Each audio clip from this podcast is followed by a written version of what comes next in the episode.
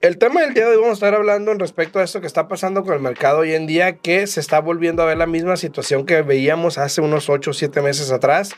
Eh, estoy hablando yo como que de, de septiembre para atrás, del año Sí. pasado, como hasta agosto, por ahí más o menos, eh, donde a, a- a cuestión de los intereses en aquel tiempo, ok, a cuestión de los intereses, obviamente había ofertas múltiples, había situaciones donde tenías que poner arriba del evalúo, donde tenías que decir que era tu mejor oferta para ver si te la daban o no, y donde tenías que venir con efectivo, ¿no? Exacto. Ahora, hoy en día, aunque no lo creas, se está volviendo a ver esta situación.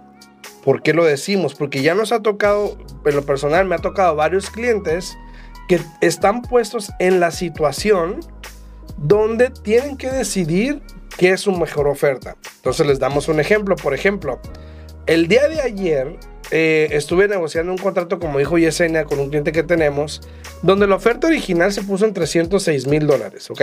306 mil dólares.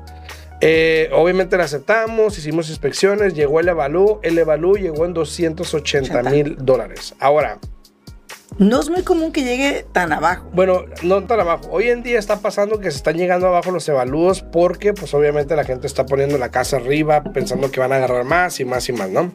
Pero entonces llegó bajo el evalú y ¿qué es lo que pasa? Son una diferencia de 26 mil dólares que estamos hablando.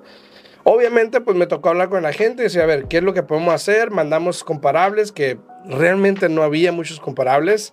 Mandamos todas las reparaciones que le hizo él a, a la propiedad, que son como, eran como 90 mil dólares, creo que miré el bill, O sea, más o menos. antes de que continúe, Alfredo, aquí tiene mucho que ver la asistencia de tu agente de bienes y raíces cuando pones la propiedad a la venta. Y en este caso se me hizo algo muy chistoso porque la agente de bienes y raíces es el vendedor. Aparte, sí, sí. O sea que él mismo no hizo bien su, su, Su tarea, análisis, sí, su sí. tarea de comprar la propiedad. Este, se llamaba, estaba en distress, como si se estaba, la propiedad estaba un poco destruida, se puede decir cuando él la compró, él la adquirió.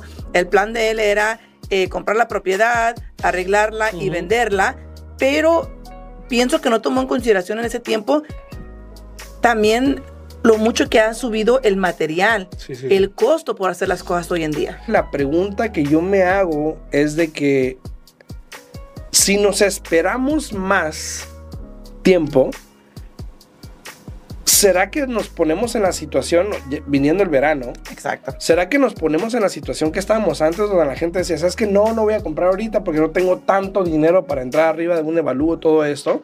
¿Será que regresamos a eso?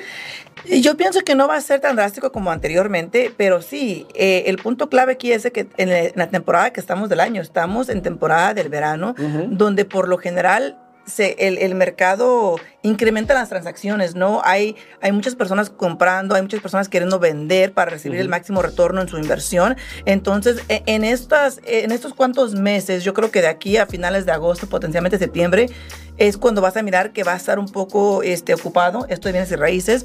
Y si tú quieres comprar, realmente entre más bajo sea el precio de la casa, es para que te apresures más rápido, porque créeme lo que vas a entrar en un, este, así como en un concurso, se puede decir, ¿no? O sea, va a haber muchas personas queriendo comprar la misma propiedad y entre más bajo el precio, más vas a mirar la competencia. Eh, obviamente este tema hoy en día está creciendo mucho porque estamos regresando un poquito a lo que era el mercado hace tiempo atrás. A pesar de que muchas personas dicen, no, que no, que no, no, nadie está comprando. Sí, alguien está comprando. Tú no, pero alguien está comprando. Sí. Y, le digo, y aparte, aparte de eso, el inventario sigue cayendo. Que está también como que echándole más aceite al, al fuego, ¿no? Sí. Porque... Aquí en Las Vegas tenemos menos de dos meses. Ahí. Creo que, que apenas, apenas arriba de, de un mes y medio, y medio, ¿no?